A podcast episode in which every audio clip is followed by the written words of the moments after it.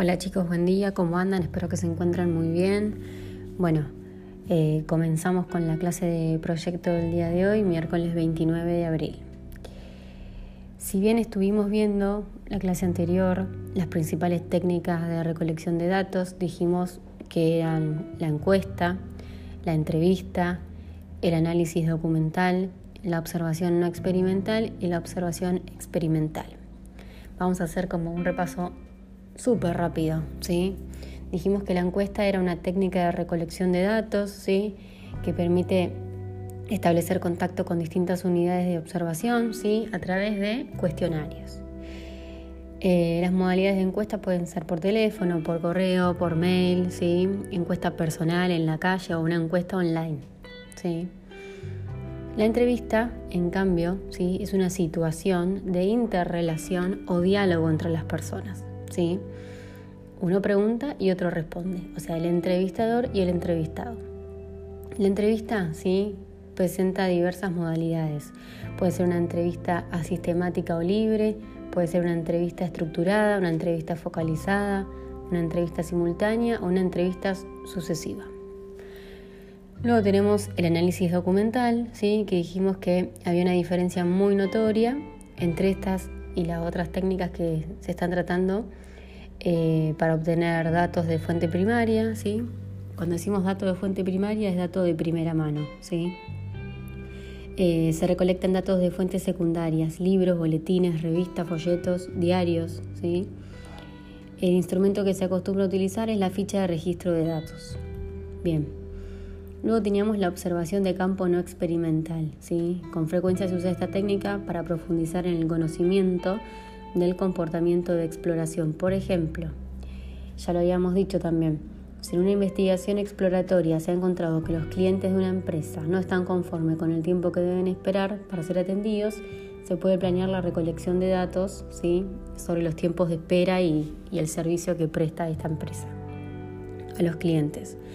En este caso se puede emplear como instrumento una guía de observación o de campo. ¿sí? Bien, después teníamos la observación experimental, ¿sí? que se diferencia de la no experimental porque elabora datos en condiciones relativamente controladas por el investigador, particularmente porque éste puede manipular la o las variables. ¿sí? Es una poderosa técnica de investigación científica y puede utilizar como instrumento la hoja o ficha de registro de datos. Bien, vamos a ver ahora los instrumentos para la recolección de información. ¿sí? Entre los instrumentos más utilizados se encuentran el cuestionario y las escalas de actitudes, los cuales están compuestos por un conjunto de preguntas con respecto a las variables ¿sí? que están sujetas a medirse y que son elaborados teniendo en cuenta los objetivos. O sea, para armar un cuestionario o una escala de actitudes, que ahora vamos a ver bien, no se preocupen, em, tenemos que tener en cuenta qué, es lo que queremos investigar, ¿sí? el objetivo de la investigación, qué quiero descubrir yo después de hacer esta encuesta o este cuestionario. ¿sí? Em, tenemos que definir eso primero para poder elaborarlo. ¿Está? Bien. Em, para obtener esta información, ¿sí? que es nuestro objetivo en realidad, tenemos dos instrumentos para la recolección de datos. ¿sí? Vamos con el primero, que es el cuestionario y es el más conocido. ¿sí? El cuestionario contiene un conjunto de preguntas destinadas a recoger, procesar y analizar información sobre hechos estudiados en poblaciones. Cuando hablamos de poblaciones, nosotros en esta materia, en proyecto organizacional, vamos a hablar de muestras. ¿sí? Nuestra población, eh, o sea, la gente a la que vamos a cuestionar, le vamos a decir muestra, porque estamos haciendo un muestreo, ¿sí? Eh, esas preguntas pretenden alcanzar información mediante las respuestas de la población, ¿sí? Bien, un cuestionario, un cuestionario de calidad, por ejemplo, un cuestionario de satisfacción del cliente, a ver, cuando terminamos, no sé, eh, una cena en un restaurante, muchas veces, junto con con la cuenta viene un cuestionario, si alguien quiere dejar alguna sugerencia o cómo estuvo el servicio, ¿sí? Lo mismo en un hotel eh, o, en cuestiones donde se brinda un servicio, ¿sí? Un servicio que se pretende de calidad, por supuesto. Eh, bueno, ese es el primer instrumento para la recolección de datos, el cuestionario, ¿sí? Les repito, el cuestionario tiene un conjunto de preguntas que están destinadas a recoger, procesar y analizar información sobre hechos estudiados en las distintas poblaciones o muestras. El segundo instrumento para la recolección de datos se llama escalas de actitudes. ¿sí? Ahora van a comprender bien el concepto de escalas de actitudes. Las escalas de actitudes, chicos, miden la intensidad de actitudes de forma objetiva y para su construcción se implican procedimientos a través de la selección de juicios o sentencias de acuerdo a ciertas reglas a las que se les adjudica valores cuantitativos que mide el grado de aceptación o rechazo. Bien, primero vamos a ir con el cuestionario, ¿sí? Vamos a ver cómo se construye un cuestionario. Para realizar una construcción de cuestionario, primero tenemos que especificar la información requerida. Como paso número dos, tenemos que determinar el tipo de preguntas y forma de recopilar la información. Como punto 3, tenemos que determinar el contenido de cada pregunta. 4. Determinar la forma de respuesta de cada pregunta. 5. Determinar las secuencias de las preguntas. 6. Evaluar y probar el cuestionario. ¿Sí? Ya hemos dicho que tenemos el tipo de preguntas cerradas, ¿sí? abiertas o mixtas. Esto ya se los expliqué. Bien, volviendo al tema de escalas de actitudes, sí vamos a ver específicamente la escala de Likert. Likert se escribe L-I-K-E-R-T. ¿sí? La escala de Likert eh, son instrumentos que a diferencia de los cuestionarios ¿sí? deben ser estandarizados y preparados eh, mucho más cuidadosamente ¿sí? en términos de confiabilidad y de validez. Eh, las propiedades referidas a su medición, ¿sí? Tenemos que ver primero la dirección, que puede ser negativa o positiva, o en algunos casos neutral, y la intensidad. ¿sí? La intensidad que es, es alta si la persona está fuertemente convencida que la actitud es justificada o es baja si el sujeto no piensa así. Ahora les voy a mostrar un ejemplo, pero antes les quiero... Eh, ahora voy a hablar sobre los pasos para armar una, una escala de Likert, ¿sí? Pero eh, les quiero leer un ejemplo que tengo acá hecho para que sepan ¿sí? lo que es. Eh, estas algunas de las alternativas más usadas en las escalas de Likert. ¿sí? Cuando ustedes ven esto que dice, por ejemplo, muy de acuerdo, de acuerdo, ni de acuerdo ni desacuerdo, en desacuerdo o muy en desacuerdo, ¿sí? Cuando le hacen una, eh, un análisis de calidad, por ejemplo, cuando finalizan un procedimiento en Internet, ¿sí? En un sitio web, eh, o cuando les preguntan con qué frecuencia realizan una compra online y Alternativa 1, mucho. Alternativa 2, bastante. Alternativa 3, neutral. Alternativa 4, un poco. Alternativa 5, en absoluto no. Otro ejemplo es completamente verdadero, verdadero, ni falso ni verdadero, falso o completamente falso. ¿Se entiende esto? Otro ejemplo es totalmente de acuerdo, de acuerdo, neutral, en desacuerdo o totalmente en desacuerdo. Esto sería un ejemplo de eh, la escala Likert, ¿sí? Bien, ahora vamos a ver eh, cuáles son los pasos, ¿sí? A tener en cuenta para realizar estas, ese tipo de, de escalas, ¿sí? Bien. En primer punto, ¿sí? el primer paso a seguir para la construcción de una escala de Likert es la definición de la actitud o variable que se va a medir. Número 2. Operacionalización de la variable. ¿sí? Determinamos los indicadores de la variable. Número 3. Determinación de la dirección positiva o negativa del ítem. 4. Asignación de valores escalares a cada ítem. 5. Administración de los ítems a una muestra apropiada. 6. se hallan puntajes totales de cada persona de acuerdo al tipo de respuesta dada en el ítem. Y 7. Construcción de la escala final en base a los ítems seleccionados. ¿sí? Bien, cuando hablamos de definir la actitud o variable a medir, se definen las variables objeto de estudio, ¿sí? en base a un marco teórico o a través de la observación a personas que pertenecen a grupos que revelan la propiedad a medir. ¿sí? El contenido del ítem puede ser extraído de libros o de publicaciones que tratan teóricamente la actitud eh, objeto de estudio. Cuando definimos la operacionalidad de las variables, se define operacionalmente las variables ¿sí? expresándolas en juicios, sentencias u oraciones que sean indicadores de la actitud medida. Por ejemplo, enunciados definidos para la evaluación de la satisfacción de los usuarios de la industria automotriz. Por ejemplo, vamos a hablar de la industria automotriz y decimos la posición de los asientos es muy cómoda. Entonces, entre paréntesis ponemos comodidad de los asientos. Eh, la visibilidad por las ventanillas es buena. ¿sí? El interior del auto es ruidoso. Entonces, ponemos buen estado de los componentes físicos del automóvil. O el automóvil vibra a altas velocidades. ¿sí? Entonces decimos buen estado de los componentes físicos del automóvil.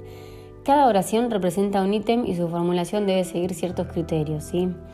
Cuando armamos la escala de Likert tenemos que evitar los ítems que sean ambiguos, ¿sí? que dan mucha información sobre hechos o que son irrelevantes ¿sí? con la actitud que queremos medir. Los ítems tienen que reflejar una opinión, no un hecho. Tenemos que evitar que los ítems referidos al pasado ¿sí? sean referidos al pasado, perdón, eh, en vez del presente. Eh, no utilizar palabras como todos, siempre o nadie, ¿sí? Y los ítems deben ser expresados en oraciones lógicas, que tienen que ser simples, eh, en lenguaje claro, ¿sí? comprensible, que sea directo, evitando dobles negaciones, ¿sí? y hay que procurar, bueno, eso a veces es un poco difícil, pero hay que procurar no excederse de 20 palabras. ¿sí? Bien. Eh, cuando hablamos de la determinación de la dirección del ítem, decimos que las proposiciones pueden redactarse de tal manera que el hecho de estar de acuerdo con el enunciado signifique tener una actitud favorable ¿sí? o positiva. Por ejemplo, eh, el integrante del equipo de personal de apoyo explicó las pruebas estadísticas en palabras comprensibles. Este enunciado tiene una dirección positiva, ¿sí? Cuando hablamos de que ese integrante explicó las pruebas estadísticas en palabras comprensibles, ¿qué significa? Que lo comprendimos, que entendimos, que estamos hablando el mismo lenguaje, entonces esto tiene una connotación positiva, ¿sí? Seguimos con la escala de Likert, ¿sí? Cuando asignamos valores escalares, ¿sí? a cada ítem. Las proposiciones como ítems de una escala se presentan con alternativas de respuestas indicadoras del grado de intensidad de la actitud que se mide. ¿sí? La graduación de acuerdo o desacuerdos varía. La cantidad de alternativas dependerá del tipo de investigación, de pregunta o de distribución de la variable. ¿sí? Para el número de alternativas se puede considerar el nivel educativo de la persona encuestada.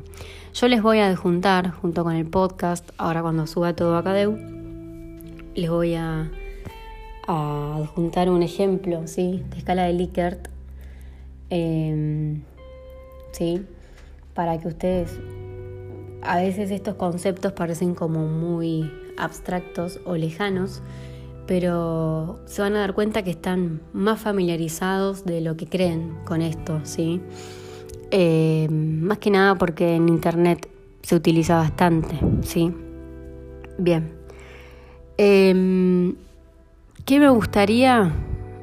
Me gustaría que para la próxima clase, ¿sí? Em, ustedes piensen en un proyecto, quizás en el que ya armaron para el otro debate, ¿sí? Em, y armen una, una encuesta un cuestionario y una escala de Likert, ¿sí? Eh, por supuesto todo esto armado en formato Word, prolijo, ¿sí? visualmente atractivo. la, la escala de Likert les pido por favor que la hagan en Word. Si no saben cómo hacer eh, tabla en Word, les explico, bueno, en este preciso momento. Abren Word, ¿sí? Eh, ponen insertar tabla y ahí les aparece eh, todos unos cuadraditos chiquititos y ahí pueden poner tabla de 1 por 1, tabla de 2 por 1, tabla de 2 por 2 y ustedes lo van abriendo y van extendiendo la tabla, ¿sí? Eh, bien, una vez que la tienen dibujada, ¿sí? Le pueden cambiar el formato, tocan el bordecito, botón derecho y ponen, eh, bueno, bordes y sombreados, le pueden poner algún color, un sombreado especial, un borde especial para los distintos ítems, ¿sí? Por favor, háganlo atractivo. Está bien.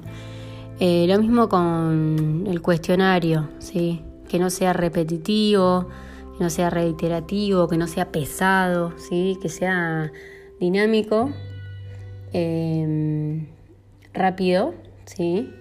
Piensen si un día están en la calle entrevistando a alguien, no, no, no lo van a poder retener 20 minutos, ¿sí? Tiene que ser rápido, dinámico y que fluya, ¿sí? Bien, a ver si me queda algo más por decir. ¿Algo más por decir? Sí, acá me queda. Em, algunos requisitos, ¿sí, chicos, para tener en cuenta eh, al momento de crear un instrumento de medición, ¿sí? Todo instrumento de, recolección de datos tiene que reunir tres requisitos esenciales. ¿sí?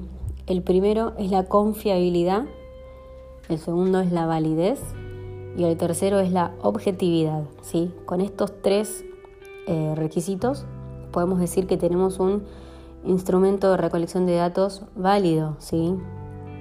Eh, que nos beneficie, que nos sea positivo. ¿sí? Piensen en estos tres valores siempre antes de crear sus encuestas, sus cuestionarios, ¿sí? Bien, cuando hablamos de confiabilidad, ¿sí? decimos que es el grado en que su aplicación repetida al mismo sujeto u objeto produce resultados iguales. ¿Sí? Em, bien, cuando hablamos de validez, ¿sí? se refiere a la exactitud con que un instrumento mide lo que se propone medir, o sea, es decir, la eficacia de una prueba para representar, describir o pronosticar ¿sí? el atributo que le interesa al examinador. Bien. Tenemos la validez de contenido, la validez predictiva, la validez concurrente y la validez teórica. ¿sí? Eso lo, lo vamos a ver un poquito más adelante. Pero bueno, para el miércoles 6, mm, sí, porque el viernes es eh, feriado primero de mayo. Para el viernes 6 preciso que eh, me entreguen, sí, por mail, estas tres, estas tres cosas que le pedí. La encuesta, el cuestionario y em, la tabla de Likert, ¿sí? la escala de Likert. Ahora les voy a adjuntar un, un modelo, así se pueden guiar. Por favor, no hagan el mismo, ¿no? Bien, les agradezco a todos y cualquier duda me escriben.